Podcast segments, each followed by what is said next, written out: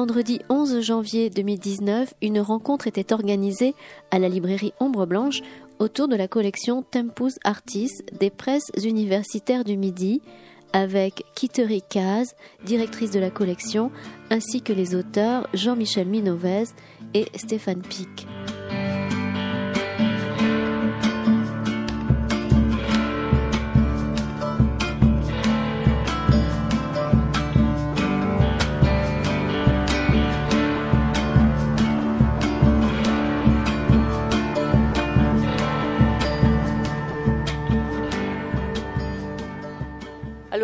Bonsoir à tous. Euh, c'est un grand plaisir pour euh, moi, pour nous, de revenir dans cette librairie extraordinaire dont nous sommes tous des fans absolus, pour euh, présenter les deux derniers ouvrages publiés dans la collection Tempus Artis des Pumes. Alors les Pumes, ce sont les presses universitaires aujourd'hui du Midi, autrefois du Mirail, mais vous savez, l'université a changé de nom. Alors, euh, les presses universitaires de l'UT2J, de, de Toulouse, je restais pas très joli, donc on a gardé les plumes qui sont connues et c'est devenu les presses universitaires du Midi. Et euh, nous avions eu l'occasion de venir il y a déjà deux ans, je crois, pour présenter les nouveaux ouvrages de l'ancienne mais ressuscitée collection Tempus Artis, qui est la collection d'histoire de l'art des Pumes, qui existait depuis 1998, qui avait publié un ouvrage, et puis qui s'était éteinte doucement. Alors il y a 3-4 ans, on a décidé de ressusciter cette collection d'histoire de l'art avec euh, deux types d'ouvrages. Une petite collection dont euh, je suis très très fière, qui produit des petits ouvrages brochés sur des sujets d'histoire de l'art, mais qui sont en général le euh, résultat de travaux de Master 2 des étudiants. Et c'est comme ça qu'on avait présenté euh, un petit ouvrage sur Christian Schmitt, le peintre toulousain, et puis on a sorti aussi un petit livre sur les maisons à pans de bois de Montricou, et puis on prépare quelque chose sur la cathédrale de Saint-Bertrand de Comminges, et sur l'architecte Taillibert qui a fait les, les constructions de Pierre Fabre des industries pharmaceutiques Pierre Fabre. Et donc, euh, on a aussi une collection plus luxueuse, euh, magnifique, de ces ouvrages euh, carrés, avec de belles reproductions en couleur, à des prix défiant absolument toute concurrence. Ici, il y en a pour 2,5 kg, je pense, et pour 25 euros. Et ces ouvrages-là sont donc diffusés à une euh, donc un public plus, plus large, plus cultivé. Et en fait, ce sont en général des euh, ouvrages qui sont faits, euh, qui sont le, résultat aussi du produit du travail universitaire, parce que il me semble que l'une des choses très importantes des pubs, c'est de diffuser dans la société le travail qui se fait à l'université. Et ici, donc aujourd'hui, on a regroupé euh, deux auteurs co-auteurs en fait, qui ont créé une sous-série dans la collection de Tempus Artis. Et maintenant, on a une collection Tempus Artis sous-titrée Céramique moderne et contemporaine. Alors, je vais dire deux mots de chacun des ouvrages, puis après, chacun des deux, vous pourrez le, les présenter d'une manière un peu plus précise avant qu'on fasse un petit échange, que vous posiez les questions que vous avez envie de poser. Alors le, premier, je, le premier dans l'ordre parce qu'il est paru il y a déjà six mois. Euh, c'est de Stéphane Pic qui est ici, euh, à votre gauche, qui est euh, le résultat en fait de sa thèse d'histoire, et ça s'appelle La céramique dans le territoire industriel de Martre-Tolosane depuis le XVIe siècle. Stéphane Pic, il a fait une thèse d'histoire, c'est aussi un, et presque d'abord un archéologue, qui a beaucoup travaillé sur Martre. Vous connaissez tous les faïences de Martre-Tolosane. Et il a fait à la fois un, très beau catalogue de toutes ces euh, céramiques produites depuis le XVIe, XVIIe, surtout XVIIIe, XIXe siècle. Mais il a replacé ça dans un contexte de, production, dans un contexte historique, dans un contexte humain. Et il va vous raconter tout ce qu'il y a dans cet ouvrage. Et là, on était très très heureux d'accepter de, et, de, et, de, publier ce, ce travail. Et l'autre, ouvrage qui est coordonné par, qui a été dirigé par Stéphane Pic et Jean-Michel Minoès. J'ai oublié de dire, c'était le directeur de la thèse de Stéphane Pic. Voilà, c'est. Il a failli être vexé, donc vous savez, c'est très difficile de ne pas vexer des collègues. là, je, voilà. Et euh, ils continuent quand même à travailler ensemble, c'est ce qui est formidable. Et ils ont euh, dirigé un, groupe de recherche, mais tu vas nous en parler davantage, qui a réuni cinq spécialistes de donc eux deux, euh, Jean-Michel Lassure, qui est ici, euh, de rien, qui pourra en dire deux mots tout à l'heure, qui travaille sur les céramiques de Cox et Géroussens depuis des années, Jean Catalot, qui est archéologue INRAP, le meilleur, je pense, spécialiste de la céramique euh, médiévale d'un grand sud-ouest de la France.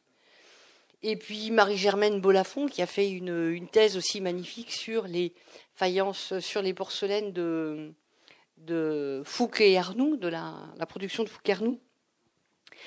Et en fait, ils ont, euh, je ne sais pas si vous avez eu l'occasion de feuilleter cet ouvrage. Je peux difficilement le feuilleter devant vous en tenant le micro euh, dans le main, mais il y a des photographies vraiment magnifiques.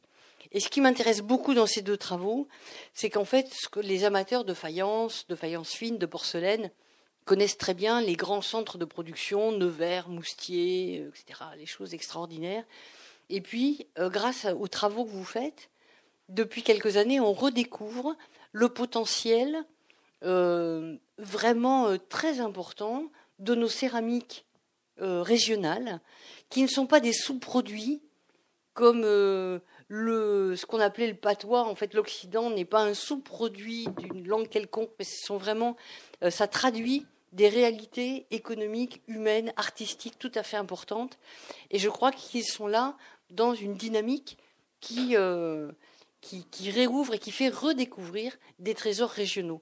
Et pour ça, euh, ça rentre complètement dans le cadre de, notre, de nos collections d'histoire de l'art des plumes, parce que notre envie, notre intérêt, c'est de faire passer ces travaux euh, savants, mais qui sont écrits d'une manière euh, lisible, normalement, euh, que tout le monde puisse en profiter, qu'on ne reste pas dans notre espèce de forteresse de l'université Toulouse-Jean Jaurès, quoique la forteresse connaît des. Enfin, est, facile à prendre, on l'a vu l'année dernière, mais ça c'est autre chose. Et, là, il va m'en vouloir parce qu'il est aussi ancien président de l'université. Mais. Voilà, mais bon, certains y arrivent, d'autres moins. Et, euh, et donc voilà, euh, on est vraiment très heureux de vous présenter ces deux ouvrages. Alors maintenant, d'une manière un peu plus sérieuse, je vais passer la parole aux auteurs et d'abord à Jean-Michel. Merci Kituri pour cette, euh, cette, présentation. Alors, on va essayer de, de, de, se partager la, la, parole avec Stéphane. Moi, je vais plutôt resituer l'origine du projet, pourquoi euh, on s'est lancé en fait dans les travaux portant sur les céramiques modernes et contemporaines, euh, sous quelle forme, comment on s'est organisé pour le faire. Et Stéphane va entrer plus dans le vif du sujet des deux ouvrages pour euh, donner vraiment les contenus précis de, ce qu'on a essayé de, faire sur, dans ces deux ouvrages. Alors, ces, ces deux ouvrages matérialisent des travaux qui ont été lancés pour notre groupe de recherche euh, depuis maintenant euh, 8 ans, 10 ans pratiquement. Et euh, pourquoi est-ce qu'on on s'est lancé dans cette affaire? Alors c'est quelque chose qui, remonte encore plus loin, à la fin des années 90. Euh, intéressé par euh, les questions portant sur l'étude des processus d'industrialisation, euh, je m'étais intéressé à différentes, différents objets, essentiellement textiles, un petit peu papier et très peu céramique.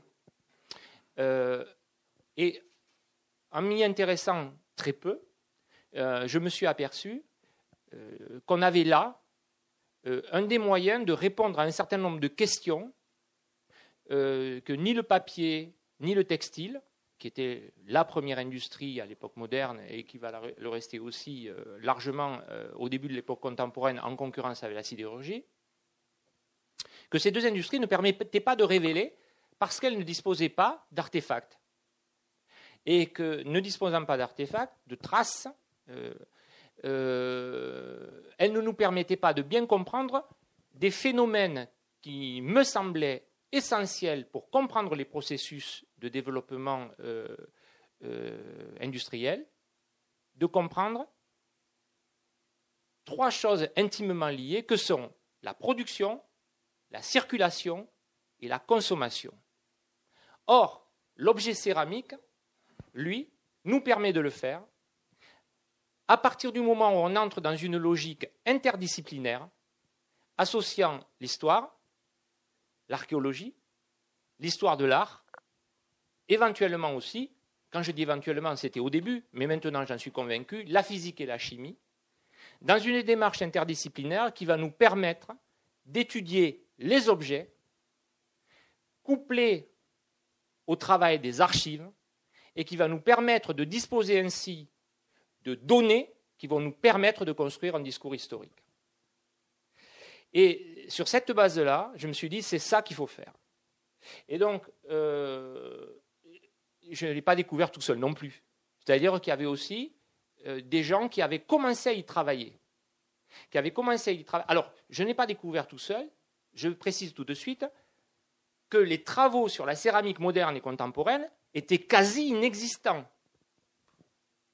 Parce que la question portant sur les céramiques, étant considérée comme étant un objet de deuxième catégorie en matière d'explication des processus de développement économique, euh, était reléguée souvent à un rôle second, portant plus sur l'étude éventuelle complémentaire des arts décoratifs, mais n'entrant pas dans euh, l'intérêt des historiens pour la compréhension des grands phénomènes euh, de développement économique et sociaux. Est-ce que ça voulait dire que certains n'avaient pas travaillé du tout? Ben si, il y en avait qui avaient travaillé, et à Toulouse en particulier, il y avait un premier euh, projet collectif de recherche qui avait été déposé, euh, au ministère de la Culture, qui avait été validé, qui était porté par Serge Brunet et Jean-Michel Lassure, et qui avait commencé à travailler sur ces céramiques euh, modernes, mais vraiment de la première modernité pour le coup, essentiellement centrée sur le XVIe siècle. Et moi, ce qui m'intéressait, vous l'avez compris, c'est le processus d'industrialisation. Moi, ce qui m'intéressait, c'est d'aller plus loin, de mordre sur les XVIIe et XVIIIe siècles, et d'aller aussi jusqu'à la période contemporaine, XIXe et XXe siècle, et de se servir de l'objet céramique 16e, 17, 18e, 19e, 20e pour comprendre un processus de développement économique et social. Alors, le, comprendre comment et avec qui, euh, c'était de la folie furieuse de, dire, de se lancer dans quelque chose comme ça. Parce que je viens de citer cinq siècles, euh, je parle d'interdisciplinarité, et on partait avec euh, quasiment personne pour y travailler dessus. Donc il a Mais il y avait des gens qui y travaillaient. Il y avait des gens qui y travaillaient déjà. D'abord soit comme étudiant, soit comme amateur. Parmi ceux-là, il y avait Stéphane Pic. Stéphane avait euh, euh, soutenu euh, déjà sa maîtrise et son DEA. Alors, il, naviguait entre l'histoire, l'histoire de l'art, l'archéologie, on ne savait pas trop. je ne sais toujours pas d'ailleurs. Mais justement, c'était extrêmement intéressant parce qu'il apportait ce qui m'intéressait moi dans la démarche, c'est-à-dire la connexion entre, surtout, histoire, et archéologie, et qui allait permettre justement de répondre à un certain nombre de problèmes que l'archéologue tout seul ou l'historien tout seul ne pouvait pas, euh, auxquels l'historien ou l'archéologue tout seul ne pouvait pas répondre. Puis il y a eu Marie-Germaine Bolafon aussi, qui elle avait une approche plutôt d'historienne de l'art, mais d'historienne de l'art, mais qui s'intéresse pas seulement au décor, aux formes, mais aussi à l'objet lui-même et à l'histoire. Alors elle, elle rentre par l'histoire de l'art, mais pour faire de l'histoire. Et du coup, elle croisait avec de l'histoire de l'art et de l'histoire. Et on s'est dit, mais alors, on a là de quoi nourrir un premier projet.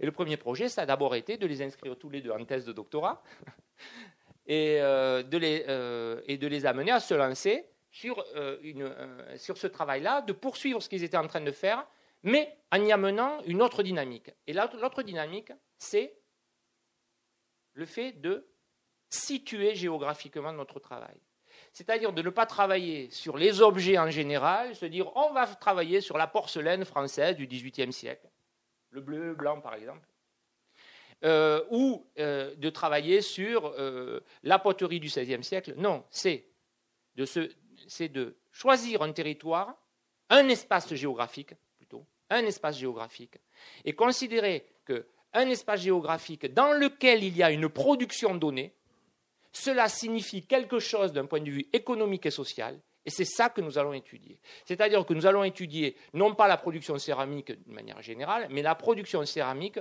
positionnée dans un territoire donné, en interaction avec ce territoire et avec la société qui la compose. Et c'est pour ça que dans le titre de la thèse de Stéphane, il y a le mot territoire.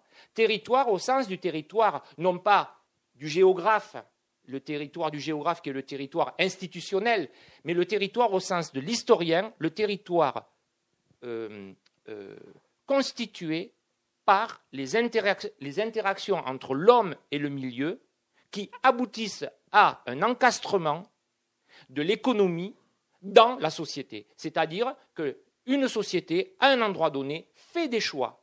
Et elle fait des choix de production, enfin, elle fait des choix d'organisation économique et d'un type de production particulier. Et à partir du moment où on entre dans cette logique de réflexion, on n'est plus dans la. Euh, on, commence par évacuer tout un tas de problèmes qui portent sur l'étude des céramiques, de savoir qu'est-ce qui est valorisant comme type de céramique, qu'est-ce qui ne l'est pas, qu'est-ce qui est le beau produit, qu'est-ce qui est le, le produit moche. Pour nous, ce n'est pas le problème. Il n'y a pas de produit moche, il n'y a pas de beau produit. Il peut éventuellement y avoir un très beau produit. Pour nous, ils sont tous beaux. Simplement, ils nous révèlent quelque chose sur les sociétés qui les produisent et sur les sociétés qui les consomment. Et donc, nous, ce qui nous intéresse dans la démarche, ce n'est pas savoir si c'est beau ou si ce n'est pas beau, parce que ça, c'est déjà un, jugement de valeur. Et après tout, pourquoi pas hein Je ne suis pas en train de dire qu'on ne peut pas l'avoir, ce jugement de valeur. Mais ce que nous voulons comprendre, c'est des processus. Des processus de pourquoi on produit à tel endroit, comment on fait en sorte, dans un territoire donné, de se lancer dans une production de telle nature, et vers quel marché ça va, et comment ça y va. Et du coup, on se lance dans la détermination d'espaces géographiques. Alors, on a encore des discussions avec Stéphane. C'est moi, je suis responsable du mot territoire, mais là, je suis plus content du mot territoire. Je suis en train d'évoluer vers autre chose, mais on, pourra en parler si vous voulez, si vous voulez poser des questions là-dessus, mais peut-être que ça ne vous intéresse pas, donc je ne développe pas plus que ça. Dans l'espace géographique dans lequel, par exemple, s'est développée la, production euh, céramique dans la zone de Martre-Tolosane, Petite-Pyrénées, il y a quelque chose qui se joue. Et cette production, elle va partir en direction de certains marchés, selon certains axes. Et ça, ça nous intéresse. Et ça peut aller très loin. Ça va jusque, notamment aux Amériques.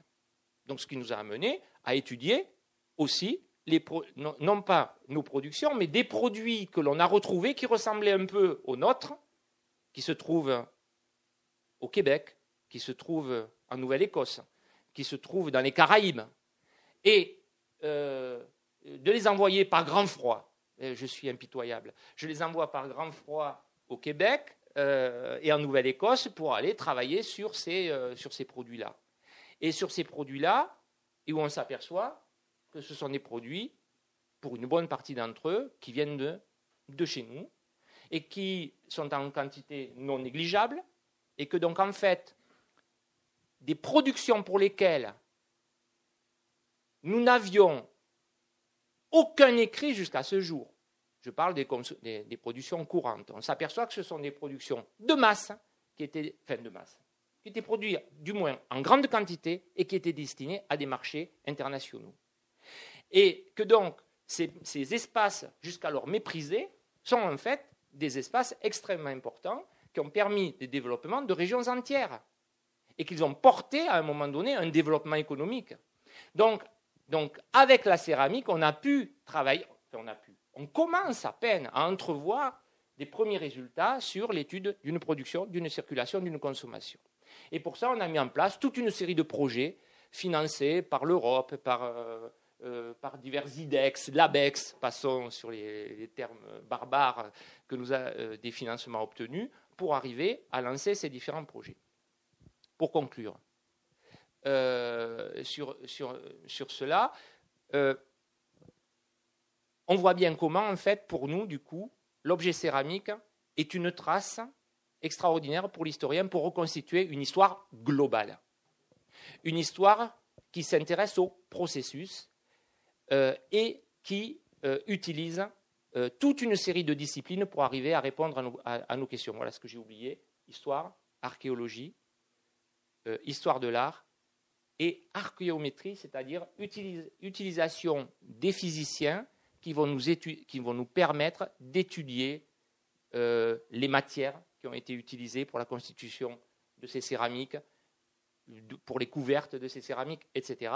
Et c'est l'ensemble en fait de ces méthodologies qui nous permettent de construire ensuite un discours qui est un discours interprétatif et qui n'est pas simplement un discours d'observation d'un objet coupé d'un contexte. Chaque objet que vous trouverez dans l'ouvrage n'est pas un objet qui vient illustrer l'ouvrage, c'est un document qui, qui, euh, qui vient à l'appui qui vient à l'appui d'un raisonnement d'historien, d'archéologue, euh, d'historien de l'art. Il était trop long. Non, non.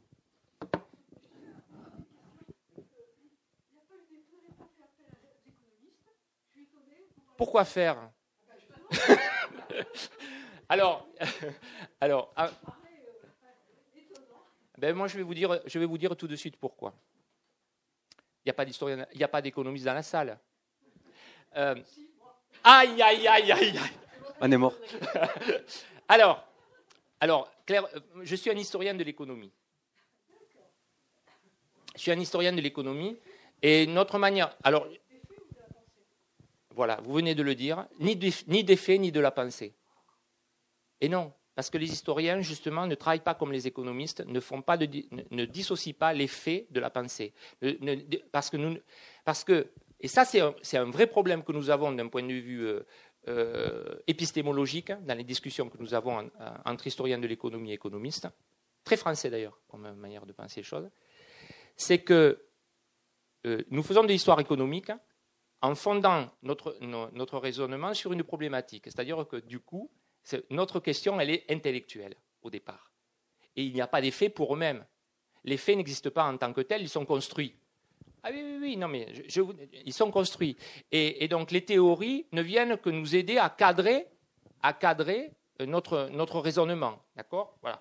Et euh, le problème, c'est que euh, il y a assez peu d'économistes aujourd'hui qui soient intéressés à travailler dans cette démarche-là, notamment dans une démarche qui passe par une approche empirique du sujet. Parce que nous, là, on travaille sur des objets. Et donc, le problème, c'est qu'aujourd'hui, quand on veut travailler avec des économistes, on reste souvent sur une approche qui est une approche globalisante, avec des techniques hypothético-déductives, alors que nous, nous sommes sur des approches empiriques et où on, travaille sur des notamment avec des méthodes inductives. Alors désolé d'entrer un peu dans le dur comme ça, mais, euh, mais, euh, malheureusement, on n'arrive pas à bien se comprendre. Alors ceci étant, ça ne veut pas dire qu'on n'arrive pas à travailler avec des économistes. Moi, je sur, sur euh, les projets, notamment sur l'industrie papetière, je, je travaille avec des économistes et avec des gestionnaires.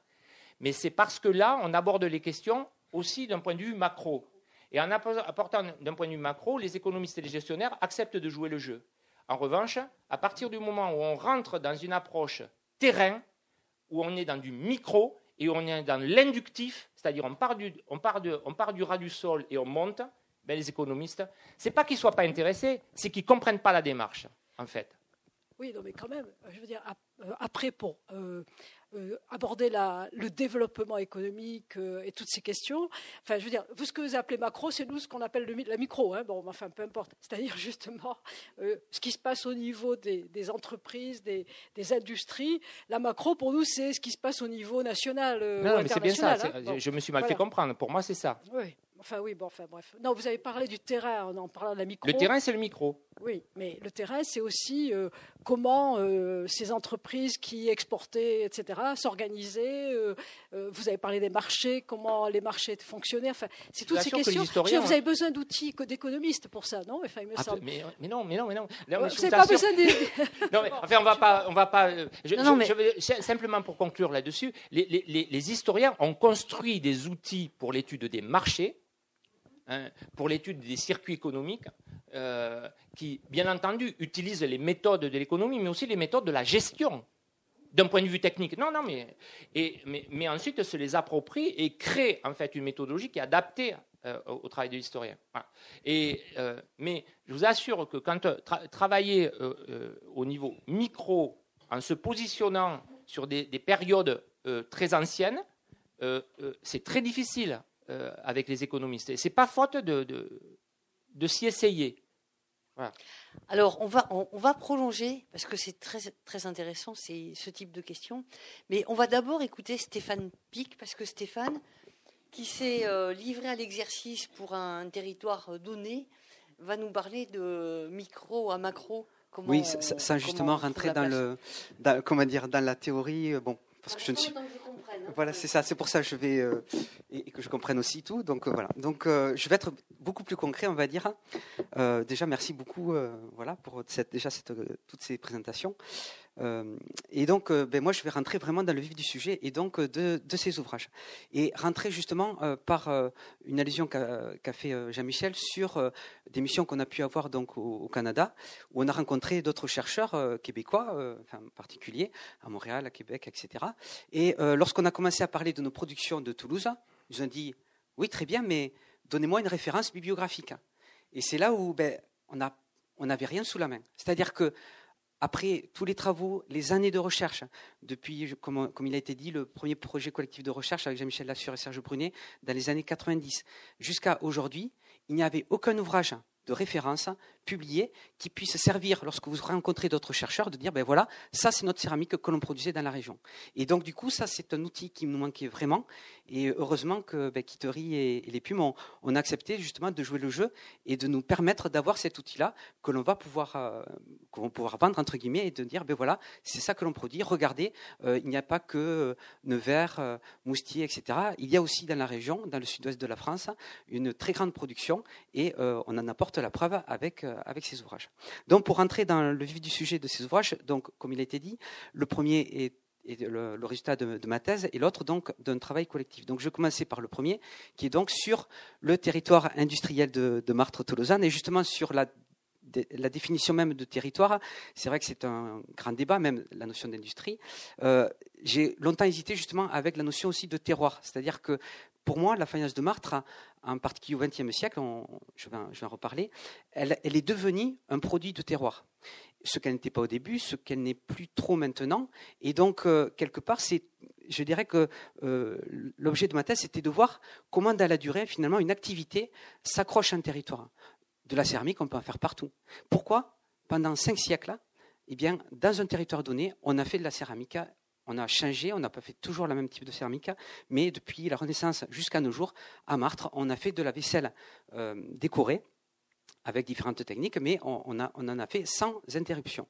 Et ça, ça peut paraître euh, anodin parce qu'on n'y pense pas forcément, mais si vous regardez tous les autres centres, même Moustier, même tous les centres du sud-ouest, si on prend euh, l'Occitanie, la Nouvelle-Aquitaine, etc., ben en fait, de, de territoires qui a cette particularité-là, c'est-à-dire cinq siècles sans interruption, ben, il n'y en a pas à part Martre Toulousaine.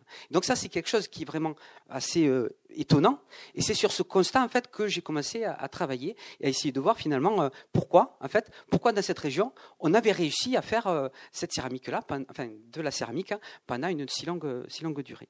Et la première des choses qui vient à l'esprit et qui, qui s'est révélée être quelque chose de très payant, eh bien, c'est déjà la terre. Ça peut paraître anodin, mais pour faire de, certaines céramiques, on a besoin de certaines terres. c'est vrai pour le, le, kaolin, c'est pour la porcelaine, mais c'est aussi vrai pour, de, pour des vaisselles de, la faïence ou de la, de la poterie glassurée.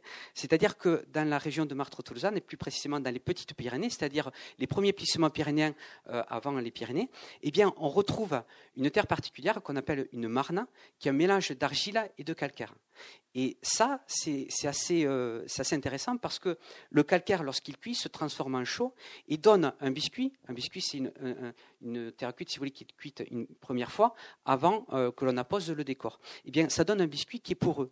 Et la porosité de ce biscuit permet à l'émail ou la glaçure de bien s'accrocher et de donner des céramiques de très grande qualité. Au-delà de la qualité, ça apporte aussi autre chose de très important, c'est que lorsque vous discutez avec d'autres chercheurs, euh, pas plus tard que l'été dernier, je discutais avec un grand spécialiste de Nevers, il me disait, mais à Nevers, il y a plusieurs euh, couches d'argile, ils étaient obligés de faire des mélanges. Eh bien, dans la région de Martre, si on si on discute avec les anciens faïenciers, j'allais dire potiers, les anciens faïenciers qui utilisaient encore la terre de, la région, eh bien, ils vous expliquent qu'ils ne, faisaient pas de mélange. Et ça, c'est quelque chose de fondamental parce que du coup, ça donne un avantage comparatif par rapport à d'autres centres euh, que sont Samadé, que sont Villars, que sont Moustier, que sont Nevers, etc. Le fait d'avoir sur place une terre où on n'a pas besoin de faire de mélange, ben, du coup, ça, facilite euh, l'utilisation euh, de cette terre. Mais ce qui a d'important, ce que j'ai voulu montrer aussi, c'est que cette terre-là, qui à la base, donc, c'est le matériau, le matériau premier, bien entendu, euh, va aussi avoir un rôle dans l'image que l'on va se faire de cette céramique. Et là, bon, je reviendrai à la partie chronologique, mais là, je, reste sur la terre. J'étais très surpris lorsque je, travaillais au musée de, de Martre-Tolzan de voir des gens, euh, des clients arriver, des faïenceries, et me dire, mais, ah, je suis scandalisé, c'est une honte, cette faïencerie n'utilise plus de la terre locale. Comme si, finalement, ce que l'on recherchait dans la faïence, finalement, ce n'était pas l'art, ce n'était pas l'objet. Ce qu'on recherchait, c'est l'authenticité, et c'est-à-dire l'accroche à ce terroir-là. C'est-à-dire, c'est un peu comme, je sais pas, vous avez un produit, euh, vous voulez que ce soit fait, mais vous voulez que ce soit fait euh, dans telle région on n'imagine pas poser la question, cette question-là, à un artiste. Ce qu'on attend de lui, c'est l'objet. On ne va pas aller savoir est-ce qu'il achète français, est-ce qu'il utilise des produits français. Là, en fait, ce que les clients recherchaient, c'est vraiment l'authenticité, le fait que vraiment cette céramique-là, elle vient du sol. Et donc, c'est pour ça que je parle vraiment quasiment de faïence de terroir. Finalement, c'est un peu comme un, vin, comme un, produit agricole. Eh bien, c'est une céramique qui s'est vraiment accrochée à un terroir particulier. Alors, je reviens maintenant à la partie chronologique, parce que la Terre, ça fait pas tout. Euh, voilà, la Terre, il y en a partout. Donc, qu'est-ce qui fait que, tout d'un coup, eh bien, des personnes, des céramistes, vont s'installer, vont commencer à faire donc euh, de, la vaisselle décorée. Alors, j'ai reconstitué tout l'historique, et puis, surprise, aux surprises, en fait, on parle toujours de Martre, et qu'est-ce que je, qu'est-ce, que je m'aperçois? Je m'aperçois en fait que euh, finalement, il n'y a pas que Martre. Martre, c'est un village il faut savoir qu'il y avait 15 villages qui faisaient de la faïence autour de Martre et plus d'une vingtaine si on rajoute les villages potiers. Donc en fait, on parle de Martre, mais derrière, il y a toute une nébuleuse, tout un territoire finalement qui s'est construit autour de cette activité avec beaucoup d'adaptations, avec des, acteurs euh, totalement différents. Et euh, ben, le but, ça a été justement d'essayer de comprendre qui sont ces acteurs et qui ont, permis finalement de faire euh, les choses opportunes à un moment donné pour pouvoir continuer à faire de la céramique. Alors les premiers acteurs que l'on va trouver, ce sont euh, des potiers qui proviennent vraisemblablement d'Italie parce qu'ils produisaient une céramique décorée que l'on appelle sgraffito. Sgraffito, ça donnait graffiti. Vous savez, quand sur un mur, vous gravez. Et en fait, c'était des décors qui étaient gravés sur une engobe, sur une, couche d'engobe, c'est-à-dire une terre d'une autre couleur, et qui étaient donc des, décors gravés. Et cette technique-là, elle est euh, issue de l'Italie. C'est les Italiens qui, euh, qui la pratiquaient déjà au Moyen Âge les Italiens vont l'abandonner au profit d'une autre céramique qui est la faïence, la faenza, bon, comme tout le monde connaît, euh, qui va être ensuite reprise donc euh, cette technique-là donc par certains centres euh, français, en particulier Nevers, Moustier, etc. Bon, à Martre et autour de Martre, Tolosane, on ne faisait pas de la faïence au XVIe siècle, mais on faisait déjà une céramique qui était d'inspiration italienne et probablement apportée par des Italiens ou en tout cas des gens qui étaient influencés par les techniques italiennes.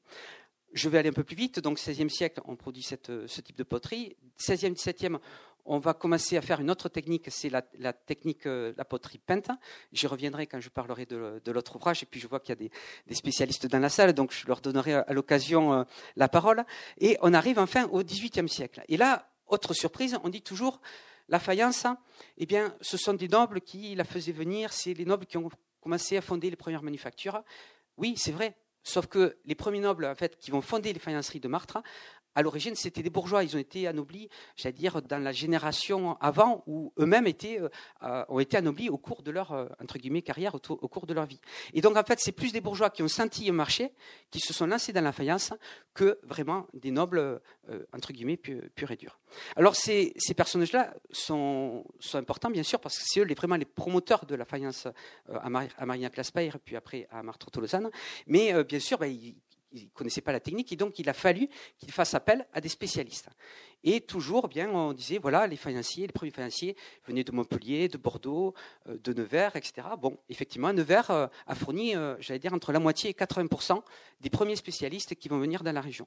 Mais, aux surprises encore une fois, en fait, ils ne sont pas venus directement. Et ils se sont arrêtés dans un autre centre qui sera promis un avenir très important, c'est le centre de Limoges. Car Limoges, en fait, est connu pour la porcelaine, mais à l'origine, il y avait une faïencerie, la faïencerie Massier, ils avaient fait des essais avec le kaolin, mais ils n'étaient pas arrivés à faire la porcelaine, et donc ils, faisaient de, la faïence. Et dans cette faïence, en fait, dans cette faïencerie, pardon, se trouvaient donc euh, certains spécialistes que, euh, ben, que les martrés vont arriver à attirer chez eux et à, donc à, ce qui s'installe ensuite dans, la région donc de, de Martre-Tolosanne et des, petites Pyrénées. Donc là, on est au 18e euh, et on a vraiment là le, boom, j'allais dire, de la faïence avec une production très intensive dès la deuxième moitié du XVIIIe siècle et euh, euh, tellement, tellement intense qu'on on suppose, on pense que une partie de cette production était même exportée, exportée outre-Atlantique. Donc, ce qui montre bien qu'il y avait vraiment là un, fort, un fort potentiel et une forte production. Alors, 18e, 19e siècle, on passe à une autre phase très importante, où là, c'est justement les, euh, comment dire, les locaux qui vont s'approprier la technique, soit parce qu'ils ont travaillé dans les premières faïenceries, soit parce qu'ils sentent bien qu'il y, a, un marché, et qui vont commencer à fonder leur propre fabrique.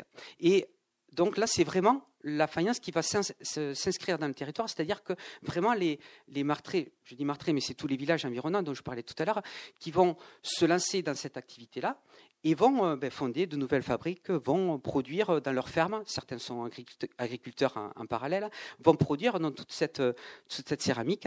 Et on a là vraiment, euh, j'allais dire, l'apogée euh, de ce territoire, de ce territoire de Martre-Tolosanne, avec des interactions, on l'a dit, au niveau de la commercialisation, au niveau de la production. Bon, ce serait trop compliqué de, s'y pencher, mais disons que bon, j'explique tout cela dans, mon ouvrage. Et donc là, c'est vraiment le cœur de, de Martre, en fait, c'est euh, la première moitié euh, du 19e siècle. On arrive à la fin du 19e, je vais vite, hein, parce que j'ai l'autre ouvrage, euh, il faut, que l'on parle de l'autre ouvrage. À la fin du 19e siècle, et durant tout le 20e siècle, il va y avoir un phénomène qui va faire à la prospérité de Martre, et en même temps qui aujourd'hui, j'allais dire, lui joue, des tours, dans le sens où du coup ça, ça discrédite ce centre. En fait, dans l'historiographie, on valorise certains centres, Moustier, Nevers, Rouen, parce qu'ils ont une, identité forte.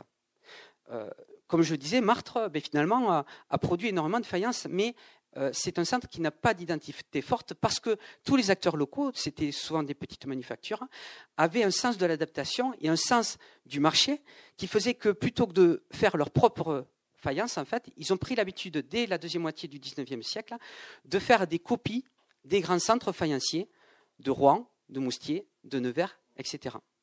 Et euh, ils, y sont arrivés très très bien, même formidablement bien, je dirais. À tel point que euh, Marcel Provence, qui a relancé les, premiers fours de Moustier, a dit bien, euh, la tradition, c'est une, c'est une mode qui dure, et effectivement, les faïenciers de Martre sont très forts dans la tradition. Et ils étaient reconnus pour ça, pour la copie d'anciens. Et cette volonté de faire des copies d'anciens, durant tout le XXe siècle, ils vont continuer à le faire, mais le résultat, c'est qu'on va associer à Martre des décors euh, qui ne sont pas justement de Martre. C'est pour ça que sur la couverture donc, de, l'ouvrage euh, que l'on a publié au PUM, eh j'ai voulu à tout prix montrer un décor proprement martré, avec des couleurs qui sont proprement martraises, plutôt que d'utiliser toujours les, motifs que l'on attribue à Martre, qui finalement ne sont pas euh, originaires de Martre. Et ça, on le retrouve pas avec Moustier, bien sûr, avec le fameux oiseau de Moustier, mais on le retrouve aussi avec les décors d'Auvillard, on le retrouve avec beaucoup de décors que l'on attribue à d'autres centres euh, et qui, en fait, à l'origine, euh, euh, sont faits, c'est des pièces qui sont, qui sont faites, faites à Martre. Alors aujourd'hui, en fait, juste pour conclure sur ce premier ouvrage, on observe une autre tendance, c'est que finalement, la faïence de terroir, comme je disais, elle est en perte de vitesse et de plus en plus, les faïenciers qui s'en sortent sont ceux qui créent qui, au lieu de faire des faïences sur le modèle des petites séries, vont plutôt faire des faïences artistiques, uniques, et donc on vise vers l'art. Et le problème, c'est que, effectivement, du coup, euh, il y a un potentiel sur ça. On fait des pièces à, très, euh, très, haute valeur, mais euh, le résultat de cette démarche-là fait que, ah, finalement, un artiste, il n'a pas besoin d'être un lieu connu pour la faïence. Il est connu pour lui-même. Et du coup, là, on a un détachement du territoire mais en même temps, comme ils sont habitués, ils vivent à Martre, ils continuent de produire à Martre. Mais le risque, c'est qu'à un moment donné, ben, ils n'aient plus besoin du territoire pour valoriser leur production, parce que leur production, la reconnaissance de leur production va se faire sur eux-mêmes. Et donc là, on est dans une tendance où, j'allais dire intermédiaire, où on va voir comment ça va évoluer. Et la mairie, enfin, j'allais dire les, pouvoirs locaux sont totalement conscients de cela. C'est-à-dire, c'est eux-mêmes qui vont valoriser le côté artistique en faisant j'allais dire une transition entre une faïence de terroir euh, qui soit accrochée à Martre à, euh, à une autre, un autre type d'approche, c'est-à-dire qu'on va valoriser le village de Martre en disant que c'est une, une, cité artiste et donc on va faire en sorte qu'il soit reconnu, que, la, que, la, que la, le village pardon, soit reconnu sur le côté artiste et non pas que uniquement sur le côté euh, faïence traditionnelle, etc. Donc voilà brièvement ce que j'ai essayé de condenser en 200 quelques pages euh, donc sur, euh, sur cet ouvrage que, que vous pourrez euh, consulter et acheter, bien entendu. Voilà. Donc ça, c'était pour, pour le, premier ouvrage. Alors, le second, comme il a été dit, peut-être qu'il faut, je ne sais pas au niveau du temps si, si j'ai le, temps ou quoi. Le second est donc un ouvrage collectif qui est le résultat finalement de d'un état de la recherche, euh, de, donc des recherches que nous menons euh, euh, sous la direction, donc bien sûr, de, Jean-Michel Minoves depuis maintenant donc plusieurs plusieurs années, et qui nous ont amené à un moment donné de se dire, ben, il faut quand même ben, inscrire, voilà, concrètement nos travaux, sinon on n'apparaît pas sur la scène internationale, voire même localement. Et il faut ben, que l'on montre ben, nos avancées. Ce euh, c'est pas la peine d'étudier de, de, notre côté euh, la céramique, etc. Et que ben, du coup on, ne fasse pas connaître donc toutes nos recherches. Alors du coup on a euh, choisi la thématique de la vaisselle décorée parce que c'était celle qui nous semblait la plus évidente parce que euh, c'est celle que l'on repère euh, le plus facilement, c'est celle que l'on, euh, auquel les gens en fait sont habitués. Et donc on a décidé de faire, de prendre cette thématique-là pour essayer de dresser, j'allais dire, les grandes, comme, ce qui a été dit précédemment, les grandes tendances, en fait, les, les, le processus d'industrialisation depuis la Renaissance, mais surtout depuis le XVIIIe siècle dans la région, alors, non pas de manière exhaustive, ça serait trop, ça serait, ça serait pas possible un seul ouvrage, mais en prenant des exemples représentatifs ou des exemples vraiment très, très importants euh, de production de céramique dans, dans, le Toulousain, en particulier en prenant pour exemple pour la poterie peinte euh, les deux centres les plus importants de la région, que sont le centre de Cox-Lomagne, où donc euh, Jean-Michel Assure, qui est ici présent, a travaillé depuis maintenant plus de quelques années, on va dire, euh, non, en fait très peu d'années, mais au, minimum 20 ans, voilà, et qui du coup euh, euh, euh, a permis voilà, à, à contribuer donc euh, à la rédaction, enfin à rédiger une grande partie de, de, des deux premiers chapitres donc sur euh, Cox-Lemagne. Et puis après donc le deuxième chapitre est consacré à la poterie peinte de Girocens. Et donc je, je remercie Monsieur de Toulouse d'être venu, qui est le conservateur du, du musée de de Rabastens où se trouve une formidable collection donc de poterie peinte de Girocens. Le Girocens en fait euh, est connu pour ses grands plats décorés euh, que vous pouvez observer donc euh, à ce musée de Rabancès, mais il est beaucoup plus connu en fait de l'autre côté de l'Atlantique que dans la région. Et en fait, notre étonnement lorsque nous sommes allés donc au Canada, c'est que dans tous les centres, enfin pardon, tous les sites archéologiques où les Français sont passés au XVIIIe siècle, eh bien on trouve du gyrocens. C'est pas un au hasard, non, c'est tous c'est quelque chose d'assez extraordinaire. Et donc là, on voit vraiment qu'il y avait un marché spécifique qui avait réussi à capter les euh, potiers de Girocens. Euh, alors on essaie d'expliquer, on n'est pas arrivé au bout, il y a encore pas mal de choses à, encore à, rechercher, mais euh, il, y a, quand même quelque chose qui s'est passé où on a vraiment des potiers voilà, perdus, enfin perdus, pardon, situés entre... on dit entre Gaillac et Rabastens, voilà, entre, voilà, dans, dans le Tarn, dans le, dans le Tarn, eh bien, ils arrivaient à produire euh, et à exporter un, nombre très très important donc, euh, de ces poteries. Donc deux centres potiers euh, de poterie peinte, donc 16e et 17e siècle, essentiel, et donc 18e siècle bien entendu, donc Cox-Lemagne et Juressens. Et puis après donc une autre partie sur la faïence et donc là, euh, on a parlé bien sûr un petit peu de la faïence de Martre, mais surtout de la faïence de Toulouse, parce que euh, depuis les travaux de, de Quitterie et de, Jean Catalot, il y a quelques années aussi, mais finalement, il n'y avait pas eu d'autres recherches en fait sur la faïence de Toulouse. Et euh, la faïence de Toulouse, tout le monde en parle, il y en a dans les musées, et on s'est posé la question, bon, ok, très bien, mais depuis, en fait, on n'a pas retrouvé d'autres ateliers. C'était important de faire un petit peu le point, euh, j'allais dire, de l'état de la recherche de la faïence toulousaine. Et donc, on a essayé de creuser un petit peu. Et bon, vous verrez euh, ce qu'on a pu trouver sur, sur le sujet. Alors, ça d'un point de vue, j'allais dire, plus historique, parce que euh, depuis 1900 91, pour ne pas donner la date, 89 même, fin de années-là. Depuis ces années-là, en fait, il n'y a pas eu d'autres fouilles d'ateliers de faïenciers du XVIIIe siècle. Donc, au niveau archéologique, on n'a pas de données nouvelles. les données nouvelles que l'on peut avoir, c'est soit l'histoire de l'art, les collectionneurs, d'autres fouilles qui ont pu avoir lieu à Montpellier et à Bordeaux. Et euh, ce qu'on a voulu apporter, c'est aussi euh, avoir un, regard un peu plus historique, parce que finalement, il manquait aussi un travail en archive pour essayer de bien voir en fait qui, qui était donc ou qui n'étaient pas les faïenciers euh, de Toulouse. Et donc c'est l'objet donc de la troisième partie de, cet ouvrage. Les deux dernières parties, et c'est là ce qui va me permettre de, faire une pause, les deux dernières parties concernent la faïence fine et la porcelaine, donc essentiellement et hum, deux parties écrites avec, euh, bien sûr, euh, Marie-Germaine de Bolafont, qui n'est pas ici présente, mais qui est de tout cœur avec nous, et qui a fait donc une thèse sur euh, les faïenciers Foucault-Arnaud, et donc également une contribution aussi donc de, Jean-Michel. C'est pour ça que ça va me permettre de lui donner la parole pour qu'il continue de, présenter la fin de, cet ouvrage. Ça, c'était pas prévu. alors, d'accord.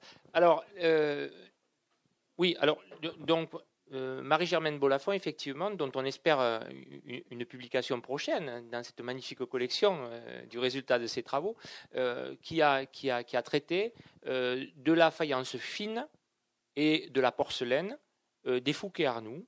les Fouques, les, les, les Fouques tout d'abord, s'étant installés euh, à Toulouse euh, pour produire de la faïence tanifère, puis ensuite se sont mis à produire de la faïence fine, et pour des raisons probablement euh, liées à des aspects de nature économique, pour arriver à passer à, une échelle industrielle plus importante, ont choisi d'aller installer une, j'ose même pas dire une manufacture, j'oserais dire une véritable usine à Saint-Gaudens, dans le vallon de Valentine, qui fait dire que euh, cette porcelaine est porcelaine de Valentine, alors qu'en réalité elle se trouve dans ce vallon que l'on dit de Valentine, mais qui est à Saint-Gaudens, une, très grande euh, manufacture de production de faïence fine et de porcelaine, six fours euh, de faïence fine, six fours de porcelaine.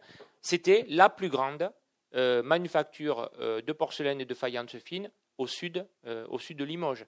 Donc c'était quand même quelque chose d'assez remarquable. C'était remarquable par le volume, mais c'était remarquable aussi par la, euh, qualité euh, de, la, euh, de la fabrication. C'est-à-dire qu'on avait, en termes de faïence fine, qui est une, faïence extrêmement moderne, je n'entre pas dans les détails hein, de, la technique de ce qu'est la faïence fine, hein, qui est une faïence, qui est une terre qui cuit, naturellement blanc et qui permet du coup d'être facilement industrialisé et de supporter en fait des décors à moindre frais euh, alors à moindre frais, mais qui reste au début de la période, euh, où elle est créée, début 19e siècle, une faïence relativement chère, qu'on pourrait qualifier de demi-luxe, et qui progressivement va se populariser au point de devenir une faïence populaire euh, à la fin du 19e, au début du 20e siècle.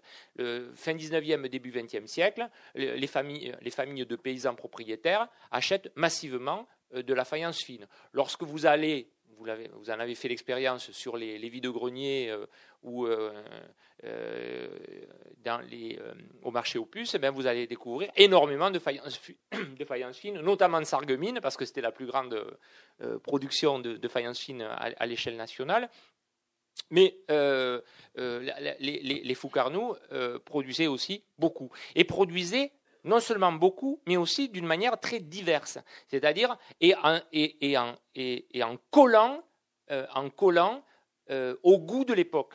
Donc quand on regarde les faïences qu'ils produisent à chaque période, eh bien on a euh, une image de la relation entre l'objet et les goûts et les goûts du moment. Et à ce jour, on n'a pas encore pu faire un, travail beaucoup plus fouillé que ne, l'a fait encore Marie-Germaine. Il faudrait aller, euh, c'est le cas de le dire, fouiller, c'est-à-dire qu'il faudrait fouiller euh, le site de la manufacture pour avoir vraiment une idée encore plus large de la richesse de cette production faïencière, mais elle était tout à fait considérable. Avec des produits qui, euh, au milieu du XIXe siècle, à la fin euh, de la période, sont des produits vraiment destinés à une consommation de très grande quantité et qui, sont destinés à, tout un midi, mais qui prennent aussi le bateau et qui vont aussi euh, dans les colonies. Donc c'est une production aussi qui, est destinée à, l'international. à côté de cette, faïence fine, il y a une production de, porcelaine. Et là, on a quelque chose d'assez remarquable. D'assez remarquable par les formes, par les couleurs, par les motifs, par, le, niveau de recherche en matière de pigments. Euh, et euh, on a euh, quelque chose qui essaie de, qui se situe à des niveaux comparables à ce qui se fait à Limoges, à ce qui se fait à Rouen. on est dans de la très belle porcelaine. Le problème que nous avons aujourd'hui, c'est que malgré les recherches que nous avons menées jusqu'à présent, euh, euh, nous sommes, en tant qu'historiens, obligés d'être extrêmement euh, restrictifs quant à la validation certaine des pièces que l'on peut attribuer à Saint-Gaudens. Il y a beaucoup d'ouvrages qui ont, produit euh, des pièces que l'on dit de Valentine ou de Saint-Gaudens-Valentine, où malheureusement il y a beaucoup de pièces dont on ne sait absolument pas si elles sont de Saint-Gaudens-Valentine et qu'on peut dire même certainement que beaucoup n'en sont pas, parce que le grand problème en fait de, l'histoire de la céramique du XIXe siècle, que ce soit la, la faïence stanifère, la faïence fine comme la porcelaine, c'est que tout le monde se copie et qu'à partir de là, il est, toujours, il est très difficile d'attribuer. Et donc nous, notre gros travail dans les années à venir, ça va être de, peaufiner nos, méthodes d'analyse pour attribuer de plus en plus de production et essayer d'arriver à mieux saisir ce qui était produit et à partir de là, de mieux comprendre aussi les processus de circulation et de consommation, ce qui est déjà largement abordé, largement défriché par Marie-Germaine Bolafon. Alors, pour terminer, je dirais que euh, euh, au-delà de... Ah oui, précisons, avec une qualité assez remarquable, comme je le disais, en, termes de, réalisation et de recherche. C'est-à-dire que vous allez avoir chez les Arnoux en particulier euh, un niveau technique remarquable qui les conduit à faire des découvertes en, matière de couleur, euh, euh, en matière de composition, sur des recherches qui sont des recherches physiques, chimiques de très haut niveau. au point d'ailleurs qu'ils sont tellement bons euh, qui sont achetés par les Anglais. Donc Arnoux va partir, euh, va partir en Angleterre et faire la fortune, euh, la fortune de Minton en Angleterre, qui, est le plus gros producteur dans, le domaine. Et cette, cette, cette, faïencerie et cette porcelainerie s'arrêtent pour les Fouquet-Arnoux au milieu du XIXe siècle, continuent pendant quelques décennies à vivoter pour disparaître complètement à la fin du, Second Empire. À, partir de là, euh, on peut se dire que ça n'est fini d'une tentative de production en grande quantité de faïence fine et de porcelaine. Alors de porcelaine, oui, de faïence fine, non, puisqu'il y a des tentatives.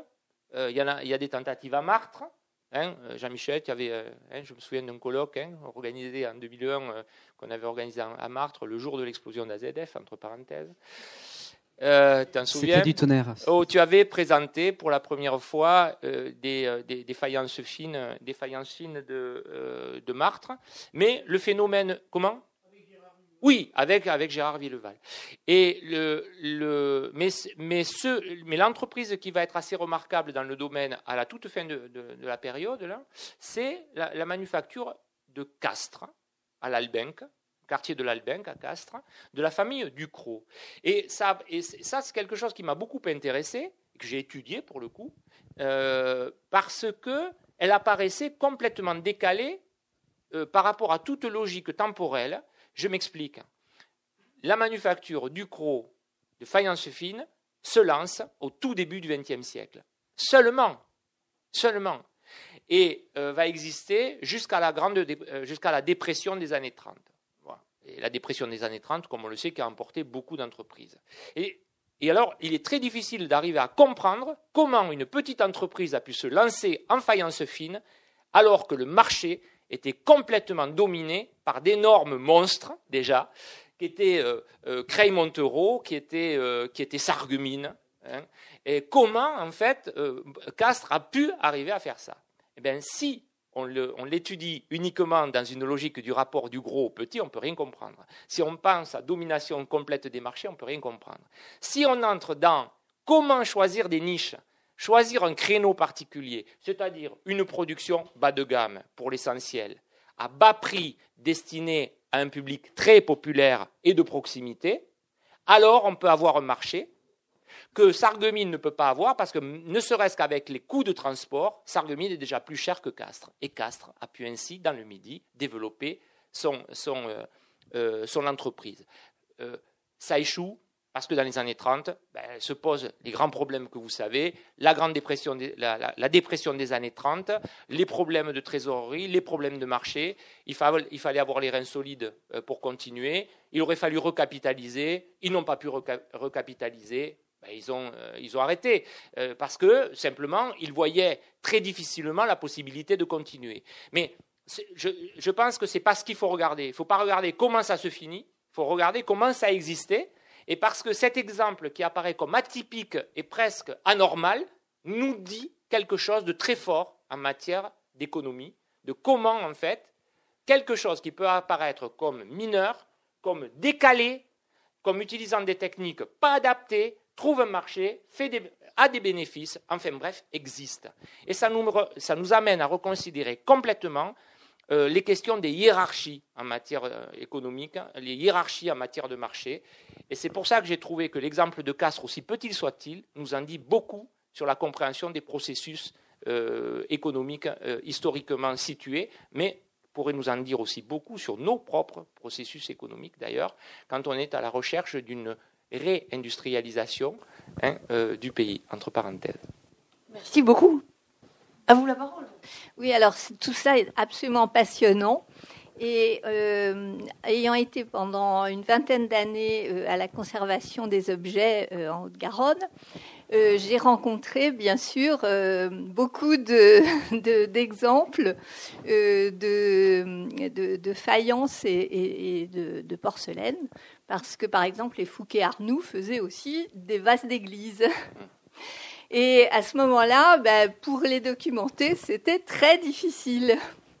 Mais ça n'empêche qu'on a, on a pu euh, euh, en euh, faire classer monuments historiques un certain nombre, parce que c'est vrai que je pense que moi aussi, je suis historienne de l'art et pas uniquement euh, pour euh, admirer les décors, mais aussi pour savoir d'où viennent les objets, à quoi ils servaient, à qui, etc., par qui ils ont été créés et tout. Eh bien, c'est vrai que j'aurais beaucoup aimé avoir vos livres pour pouvoir les documenter. Mais euh, ben, maintenant, euh, je pense que c'est peut-être des, artefacts qui pourront euh, aider aussi les, les, étudiants qui s'intéresseront à ça euh, vous n'avez pas employé le, mot de style, alors euh, euh, je trouve ça un petit peu de style. Excusez-moi, j'ai peut-être mal fait entendre. donc pour moi, le style, c'est associé à une identité. Et vous avez dit à un moment que l'identité de la porcelaine de, de Marthe Tolosa avait été abandonnée. Je crois que c'était au XVIIe, XVIIIe siècle, et que la fabrication, à ce moment-là, s'était tournée vers la reproduction d'autres styles de, centres de fabrication. Donc, euh, en disant ça, euh, on, affirme qu'à un moment donné, euh, l'identité de, de, la, porcelaine, le marteau de Lausanne, été identifiée à partir de certains critères liés à la couleur, à la forme. Est-ce que vous pouvez expliquer davantage Oui, bien sûr. Alors, porcelaine, faïence. Hein? Alors, voilà, à Martre Tolosana, la production est essentiellement constituée de faïences stanifères de grand feu, c'est-à-dire des décors euh, cuits à haute température, mais pas comme la porcelaine, euh, mais, dont les décors sont cuits donc, au cours d'une deuxième cuisson avec des couleurs à base d'oxyde métallique, le bleu de cobalt, euh, le vert de cuivre ou le vert mélange de jaune et de bleu, le jaune d'antimoine, euh, le rouge de fer, et je crois que j'en oublie un, et le blanc, euh, donc bien sûr, euh, d'étain. Donc c'est vraiment une, ce qui fait la, voilà, la, qualité de sa production, c'est la faïence stanifère de grand feu.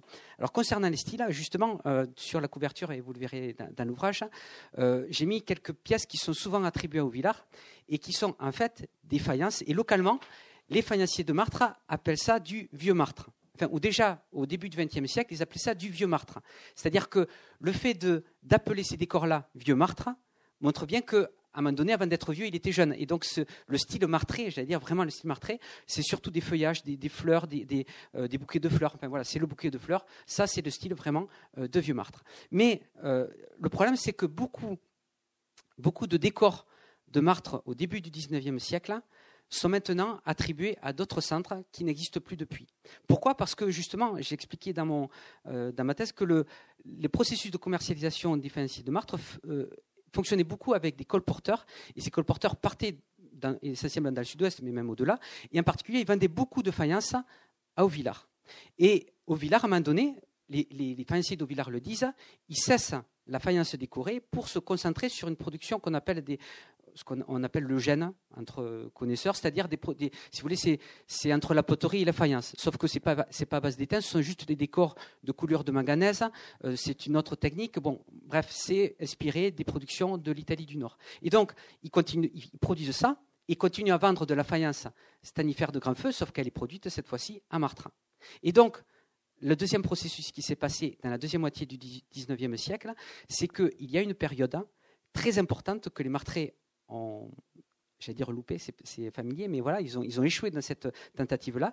C'est qu'à la fin du XIXe siècle, il y a eu un retour de l'ancien et beaucoup de centres qui sont aperçus qu'ils avaient perdu quelque chose vont vouloir valoriser leur production ancienne en créant des musées. C'est le cas à Quimper à Quimper, ils ont commencé à, créer un musée et à retrouver des, figures donc de bretonnes, bretons, etc., avec le chapeau, tout ça. Donc les faïenciers sont mis à refaire ces décors-là. C'est le cas à Auvillard. Même période, à Auvillard, on a fait un musée, il n'y avait plus de faïencerie, et donc on a cherché tout autour les faïenciers, les faïenceries, les faïences pardon qu'il y avait dans les vieilles familles, etc. Et on l'a mis au musée pour dire voilà c'est l'Auvillard. Sauf qu'au travers, il y avait plein d'assiettes, de, pièces qui venaient de Martrin. Et résultat, euh, du coup, comme il y a eu des publications dans ces musées, ben, on valorise ça en disant, vous voyez, c'est la production bien sûr d'autour du, du, musée, euh, sauf qu'en fait, non, ça avait été produit ailleurs. Et le cas est bien sûr le même pour Moustier je raconte toujours une anecdote, mais bon, tant pis, je vais le faire. Hein. Euh, il y a une personne, une faïencière à la retraite, mais ça je vous parle déjà il y a pas mal de temps, qui est maintenant décédée, qui me disait, ben, un jour elle est allée à Moustier, parce qu'on dit toujours, le Martre fait, fait que de la copie de Moustier. Donc elle est allée à Moustier, elle est allée dans les ateliers de Moustier, elle a vu euh, un plat qui servait de référence et tous les peintres qui faisaient, euh, voilà, qui faisaient leur décor. Elle retourne le plat, elle dit, mais c'est ma signature. Donc vous dites que vous faites du Moustier, mais en fait, vous vous inspirez de faïences qui ont été produites ailleurs qu'à Moustier. Autre cas, j'allais dire encore plus emblématique, il y a donc euh, il y a dix ans, lorsque j'étais au musée de Martre, on me, fait un don d'assiettes, de faïence, tout ça. Je connais rien qu'à la façon de peindre le peintre, enfin, ou plutôt la, faïencière qui l'avait peint, euh, et je retourne l'assiette, décor au villard. Sauf que le décor, c'était typiquement un décor de vieux Martre. Donc je vais voir la faïencière en question, je lui dis, mais pourquoi tu as marqué décor Villard derrière? Et mais oui, mais je l'ai pris sur un livre euh, du musée de Villard qui mettait ça pour au Villard. Donc du coup, on attribue, enfin même, je veux dire, même les producteurs eux-mêmes avaient perdu leur style et, pensaient faire des copies alors qu'en fait, étaient en train de refaire les produits, euh, les, faïences traditionnelles, enfin les, premières faïences de Martre du 19e, qui est vraiment le, cœur de, la faïence de Martre. Et alors là, par contre, vu qu'on est à Toulouse, au musée Paul Dupuis, vous avez une superbe collection avec des, pièces magnifiques, justement de la production du 19e, début 19e de Martre, où là, c'est vraiment la belle production de Martre, c'est vraiment du Martre. Alors, euh, ceci étant, au Villard a fait de très belles pièces et a dû faire la même chose. Je veux dire, c'est pas parce que moi je peux dire que il y a des choses qui ont été vendues au Villard pour de, Villard, mais qui sont de Martre. Ça ne veut pas dire qu'au Villard, ils n'ont rien fait. Non, au contraire, ils ont de très belles pièces. Il y a eu, des travaux qui ont été faits. Euh, voilà, c'est pas la question. Mais disons qu'il y a toujours cette volonté de standardisation à un moment donné. Ben, on fait ce que les gens demandent. Et donc, on va adapter nos propres styles. Et comme à Martre, pour revenir au début, parce que du coup je me suis un peu. Euh, revenir au début, à, Martra, ils n'ont pas valorisé de suite leur production, ils n'ont même plus le sentiment de faire du martre, en fait, ils ne savent, pas en fait quelle est leur, euh, leur identité. Et c'est là le, malheur. Quimper, on va de suite le reconnaître. On va, les, Bretonnes, etc. Euh, voilà, il y, a des centres qui sont vraiment, on sait, on sait les reconnaître. Finalement, Martre est, est vu, est perçu comme étant juste euh, des, copieurs en fait des autres grands centres. Alors ce qui c'est totalement faux. Il y a d'immenses euh, artistes qui sont passés à Martre. Je ne vais pas donner un scoop, mais dans mon livre, justement, je parle de Maurice Denis, qui est un peintre nabi, qui a travaillé avec les faïenciers. Euh, vous avez Henri Parère, qui est un grand sculpteur statuaire toulousain. Vous avez des artistes qui ont travaillé à Martre. On est en train de trouver aussi autre chose qui va paraître très bientôt. donc vraiment, on a des artistes qui sont passés à Martre, des choses, mais de Paris, de, de partout.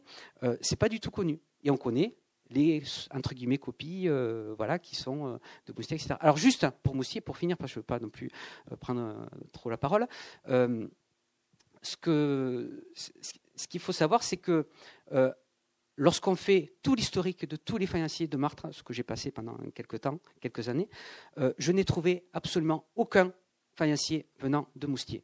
Donc, il faut le savoir, il n'y a jamais eu un seul faïencier de Moustier à Martre-Tolosan. Donc, s'il y a enfin, on a l'impression qu'ils font du moustier. C'est d'une part parce que les gens de Martre, de Moustier, pardon, ont copié les Martrés, et d'autre part parce que euh, voilà, il y a eu des inspirations qui sont qui sont qui sont proches et qui font qu'il y a eu un mélange. Mais euh, euh, voilà, en fait, voilà, il faut savoir, aucun faïencier de Moustier n'est venu à Martre. D'après les archives, je n'ai pas trouvé l'ombre d'un seul. Voilà, j'espère avoir à peu près répondu à, votre question. En fait, c'est une affaire compliquée, hein, quand même. Oui. Non, votre curiosité s'arrête là Bon, parce que si on les, si on les, si on les laisse parler, ils peuvent vous parler encore pendant longtemps, mais.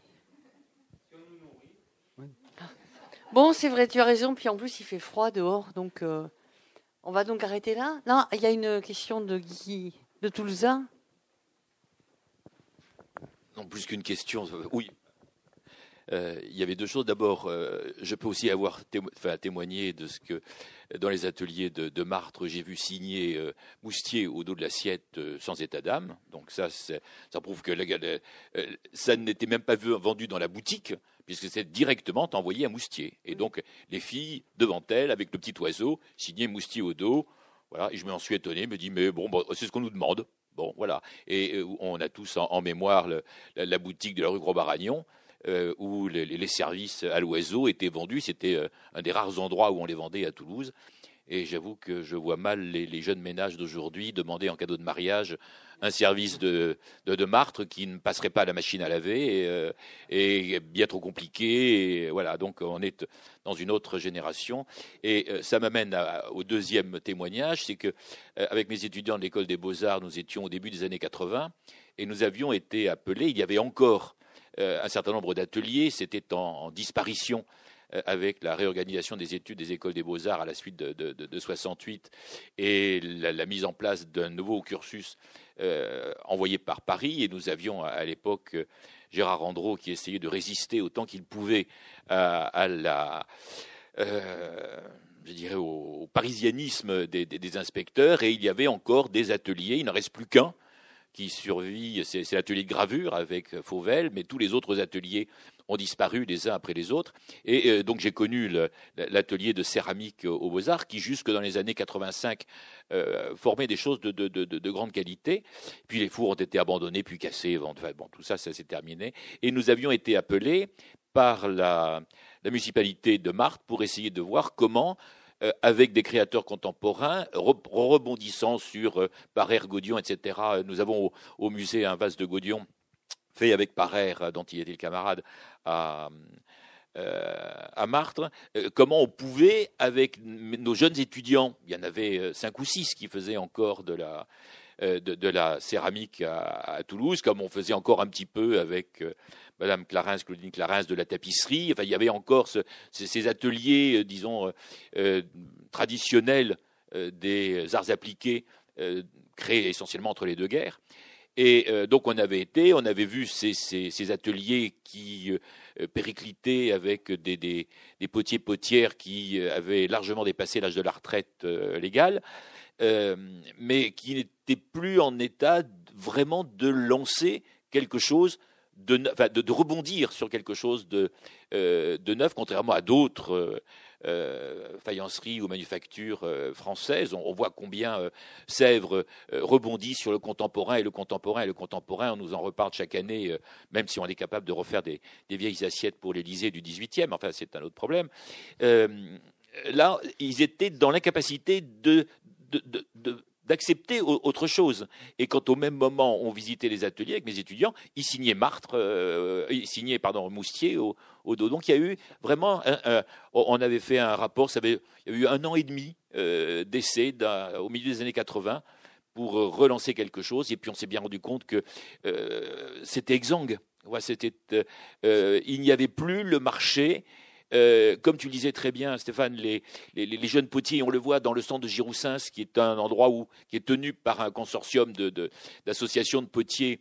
Euh, ils exposent euh, trois fois par an essentiellement du raku japonais parce que ça alors ça, marche à tous les coups et puis on, met au four et ça donne ce que ça donne voilà l'aléa est une chose qui est importante donc c'est parfois jusqu'à la caricature mais je dirais à part ça il n'y a plus il, n'y a plus la, demande, et même les marchés de potiers de Giroussens qui ont été très actifs il y a encore 4 euh, ou 5 ans, euh, euh, s'essoufflent aujourd'hui dans, cette production qui, devient vraiment difficile. Et à Martre, on a vu que bon, on était avec un moribond, quoi, et que tu, tu, étais, tu, n'étais pas encore arrivé, je pense, à ce moment-là, bien sûr, mais c'était difficile.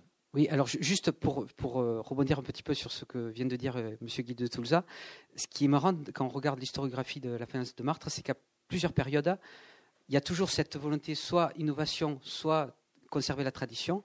Et ce qui importe, c'est toujours la tradition, pour la bonne et simple raison que les clients demandent ça.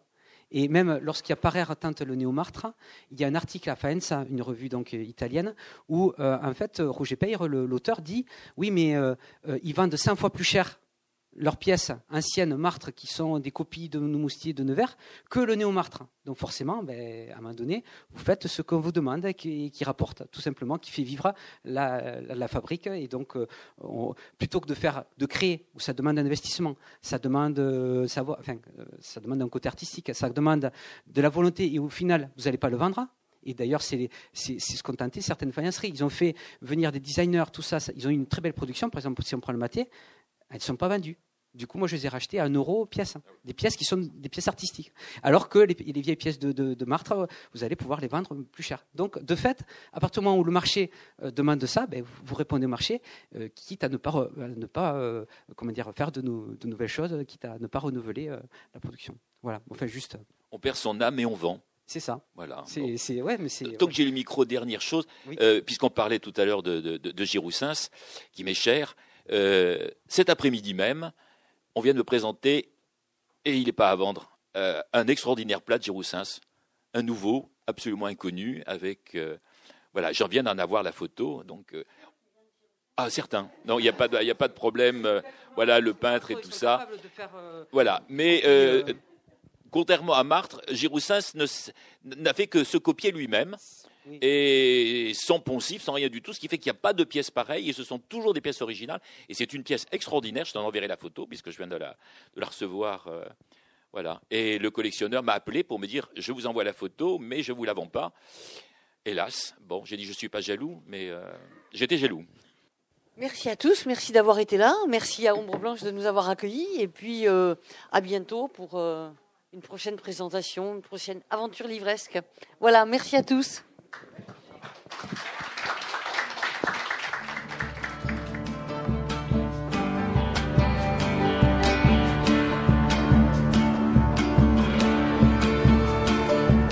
Vous venez d'écouter une rencontre enregistrée vendredi 11 janvier 2019 à la librairie Ombre Blanche pour la présentation de la collection Tempus Artis des presses universitaires du Midi en présence de Kittery Kaz, directrice de la collection, et les auteurs Jean-Michel Minovez et Stéphane Pic.